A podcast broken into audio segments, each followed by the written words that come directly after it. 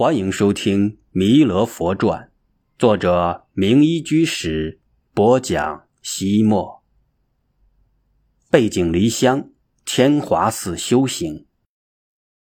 闲旷禅师为弃此落发已毕，似笑非笑的说：“偈道：今日僧家，明日佛陀，梦幻水月，因缘和合。”弃此懵懂，不知师傅所云。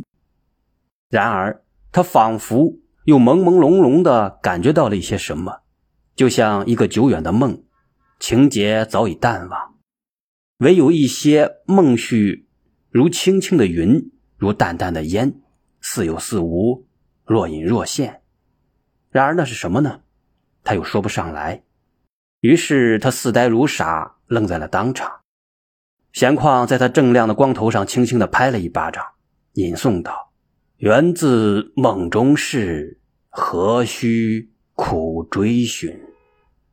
明了如如心，豁然悟前因。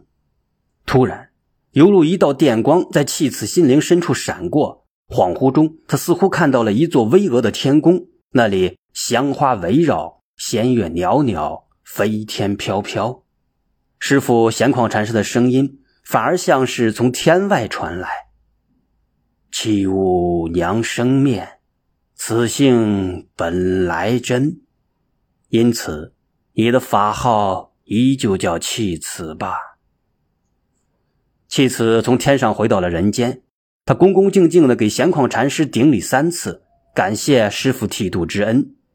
闲旷禅师说：“弃子，今天夜里，你父母回到家中之后，发现你并未回去。”明日肯定还会来寺里寻找，尤其是你妹妹秋霞姑娘，似乎爱你至深，必然会不由自主的经常以种种理由到寺庙里来看望你。长此以往，必然会产生闲言碎语，不利于你自己的修行。所以你不能在岳林寺常住，这里无法安顿你。弃子闻听此言，不由得心里一阵着急。师傅，我刚刚剃度，除了岳林寺，对其他寺院一无所知，能到哪里安身呢？闲旷禅师一笑，安抚他说道：“你不用着急，我已经为你筹划好了出路。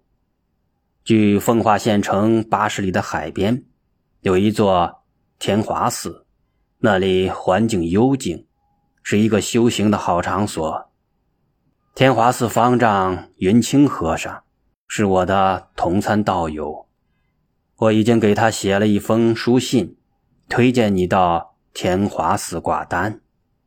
说着，闲旷禅师拿出了一封信，递给契此。契此不禁有些奇怪，问道：“师傅，这封信你是什么时候写好的？”闲旷禅师点点头：“就在刚才，我在这里等你的时候写的。”其次更奇怪了，您怎么知道我一定还会回来？该来的一定会来，要走时必然得走，如同你要连夜离开岳林寺一样。弃此再次体验到了佛门的不可思议。闲旷禅师抓紧时间给弃此讲述了一些佛门的常识以及僧人挂单的基本规矩，而至关重要的修行方法。他却反而只字未提。天刚蒙蒙亮，晨雾笼罩着的岳林寺的山门悄然打开了一条缝隙。头戴斗笠，身背行囊，手拄禅杖，一身云游僧打扮的弃子与老和尚闲旷一前一后，无声无息的从门缝里挤了出来。闲旷禅师站立在山门外，目送着弟子走下长长的台阶。弃此回转身，只见师傅恰似一尊塑像，高高矗立在台阶上，一动不动。他鼻子一阵发酸，两行热泪滚落下来。他放下行囊，跪了下来，给师傅磕了三个响头。闲旷禅师摆摆手，催促弃子赶快上路。弃子渐行渐远，渐渐走入了浓浓的晨雾之中，犹如冰块。消融于大海一般，他完全融入了天地之间。弃此沿着县江向县城方向走去，到县城之后，他将踏上通往海边的道路。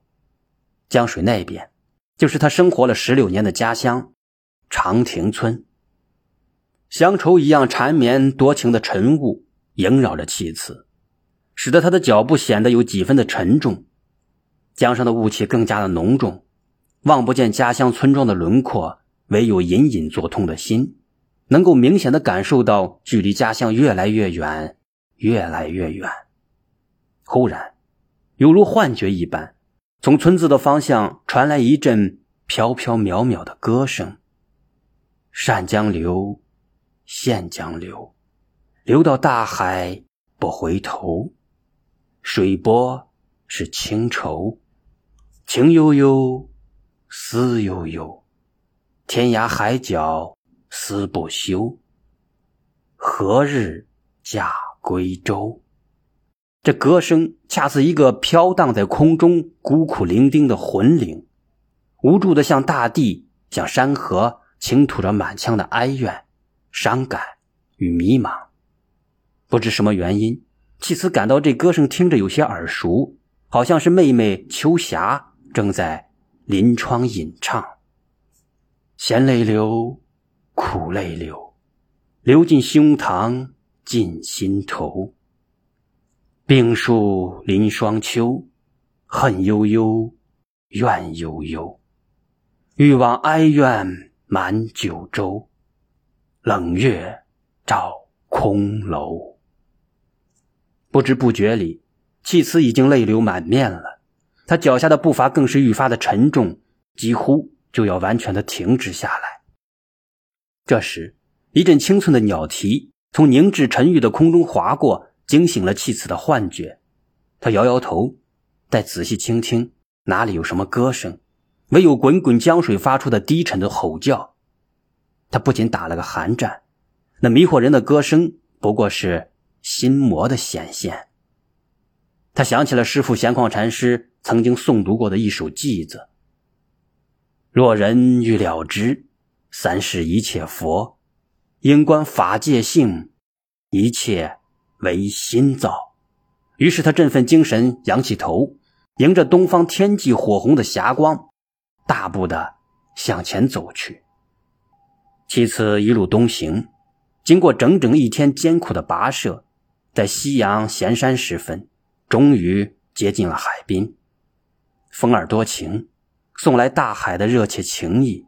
他已经嗅到了那清新的、略带淡淡咸味的气息。恰在此时，他忽然听到了一阵清晰的钟声，当当当。清风推开见底雾，明明明明。山明水明，无非明明。佛中敲破风头云，空空空空，色空相空，总是空空。佛国钟声随风飘送，烦恼扫清，菩提大增。继此精神一振，浑身的疲惫为之一扫而空。他快步登上一座山峰。眼前豁然开朗，一座规模宏大、殿宇巍峨的寺院，自然而然地存在于山海之间。它背靠一列高低起伏、层峦叠嶂的青山，仿佛锦绣画屏，阻断狂风暴雨。它南临潮起潮落、水天一色的海湾，好似清灵明镜，照彻本来面目。慧日出东海。朝霞映满天，犹如佛光普照；明月挂西风，灵光成空余，恰似心性宛然。这就是著名的田华寺了。弃子不由得从心底发出一声惊叹：难怪师傅闲旷禅师要自己来这里修行呢，真是一个世外桃源呀！面对浩浩荡荡的大海，波涛起伏，抵挡胸襟。背靠巍巍峨峨的高山，峰峦参差，雄壮心魄。环境如此的神奇，充满自然启迪，必然能促进修行人道业早成啊！弃子忍不住欢呼一声，向天华寺山门奔去。天华寺方丈云清和尚读过闲旷禅师的书信，不仅多看了弃子几眼。这个身体略微肥胖的毛头小伙子，相貌平平，甚至显得有些笨拙。究竟是何种的特异天赋，值得闲旷禅师大加赞扬？云清和尚实在看不出妻子的独特之处，不过因为同参老友闲旷禅师的推荐，还是交代给监院，安置他在云水堂，也就是云游僧挂单的地方，让他住了下来。赶了一天路，妻子真有些累了。身子一挨着床板，便进入了甜甜的梦乡，还打起了小呼噜。睡梦中，他哪里知道，当天夜里，天华寺一带的海况、地脉、天象都发生了一些特异的现象。